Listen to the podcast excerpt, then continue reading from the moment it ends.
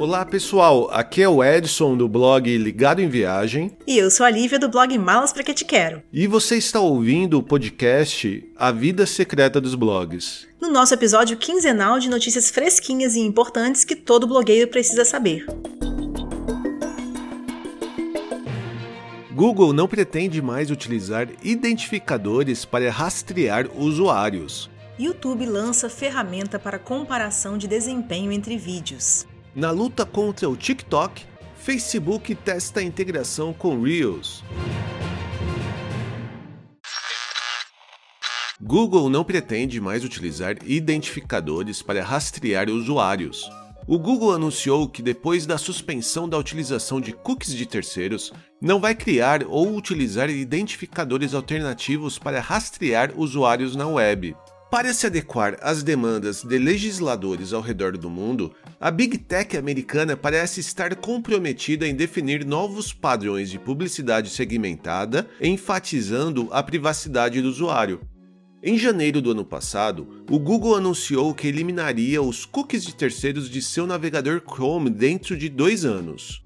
Segundo a empresa, a decisão sobre suspender estes tipos de cookies veio do entendimento de que os usuários não deveriam precisar aceitar ser rastreados na web para obter os benefícios de uma publicidade relevante. Porém, para que o grande negócio da publicidade online continue rodando, é necessária uma alternativa.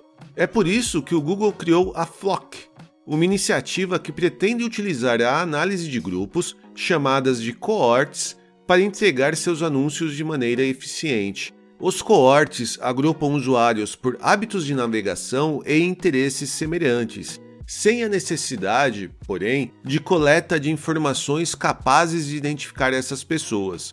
O objetivo é que os anunciantes ainda possam veicular anúncios relevantes, ao mesmo tempo que o usuário conserva um certo grau de privacidade individual. Entre abril e junho deste ano, a gigante da tecnologia espera começar a testar os cohortes com anunciantes no Google Ads. Após uma primeira rodada de testes, a empresa afirmou que os anunciantes podem esperar pelo menos 95% das conversões por dólar investido em comparação com a publicidade baseada em cookies. YouTube lança ferramenta para comparação de desempenho entre vídeos. O YouTube está oferecendo aos criadores de conteúdo novos recursos que facilitam a comparação da performance de vários vídeos ao longo de um determinado período de tempo. O objetivo é permitir que os donos de canais analisem diferentes desempenhos entre seus vídeos e determinem o que está ou não funcionando na plataforma. Para usar a nova ferramenta, você deve entrar no seu YouTube Studio, em seguida selecionar Analytics, depois Modo Avançado e por fim a opção Comparar com. Uma vez no relatório, você pode selecionar datas e períodos de publicação de vídeos. O recurso permite a comparação de até 100 vídeos publicados. É possível também definir o período pós-publicação que você deseja analisar. Por exemplo, as primeiras 24 horas, os primeiros 7 dias ou os primeiros 28 dias de cada vídeo. Entre as métricas disponíveis para comparação estão números de visualizações, impressões, taxa de cliques, duração média das visualizações, tempo assistido em horas, curtidas e descurtidas. Todos estes dados são apresentados na forma de um gráfico de pontos. Este tipo de relatório pode ajudar a identificar tendências de conteúdo em seu canal ao longo do tempo. Fica fácil, por exemplo, entender quais são os temas comuns nos vídeos com os melhores e piores desempenhos. Você também pode observar tendências e padrões nos títulos, thumbnails e imagens e assim entender do que sua audiência gosta ou não. É importante lembrar, porém, que a nova ferramenta está disponível apenas para vídeos publicados a partir de 2019. Na luta contra o TikTok, Facebook testa a integração com Reels. Após lançar o Reels no Instagram, a companhia está testando trazer o recurso concorrente do TikTok para o aplicativo do Facebook. Alguns criadores de conteúdo da Índia tiveram recentemente acesso à opção de compartilhar seu Reels também no aplicativo do Facebook.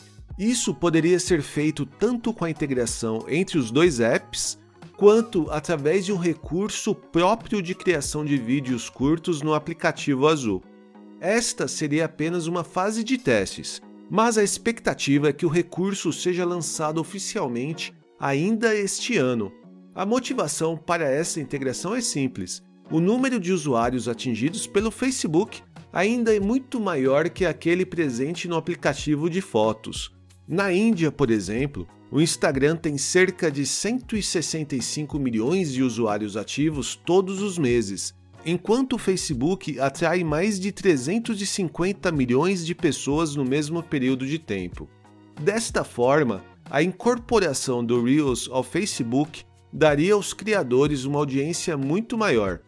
Muitos especialistas entendem que globalmente esta audiência já não é tão mais engajada, Porém, os números ainda são bastante atrativos e podem pesar na escolha dos criadores de conteúdo. E agora vem a nossa notícia quase inútil da semana. Era só o que faltava. Netflix também apresenta nova aba com visual parecido com o TikTok. Depois de Instagram e Facebook, foi a vez da Netflix se inspirar no formato de vídeos curtos ao estilo TikTok. Mas calma, o recurso não deve estar aberto para vídeos dos usuários. Na verdade, foi o estilo visual de apresentação de conteúdos da rede social chinesa que inspirou a plataforma de streaming.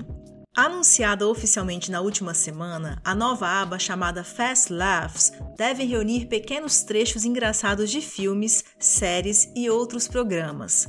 O espectador poderá reagir aos videozinhos com risadas, adicionar os respectivos programas à sua lista para assistir mais tarde ou mesmo reproduzi-los imediatamente. Para os especialistas, esta seria mais uma ferramenta que ajudaria a Netflix a entender os gostos e comportamentos de seus usuários.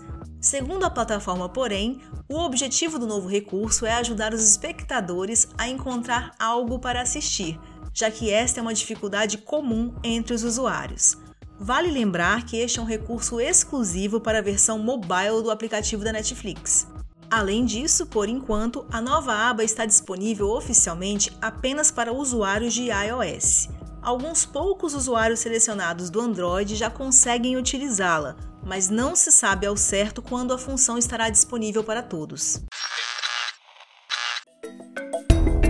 E este foi o nosso episódio quinzenal de notícias. Nós voltamos na semana que vem com mais um episódio completíssimo e cheio de informações sobre um assunto que com certeza é do seu interesse. E você pode participar dos nossos bate-papos com dúvidas e sugestões de temas. Basta mandar uma mensagem para a gente através do Twitter, Instagram, Facebook ou diretamente no nosso e-mail pergunte@vidasecretadosblogs.com.br. Não deixe também de nos seguir nas mídias sociais, onde rola conteúdo exclusivo e você fica sabendo quando tem episódio novo no ar. E compartilhe este episódio com outras pessoas que provavelmente não estão sabendo das últimas novidades do podcast A Vida Secreta dos Blogs e possam se interessar por notícias de nossa área. A gente volta na semana que vem. Um abraço e até a próxima.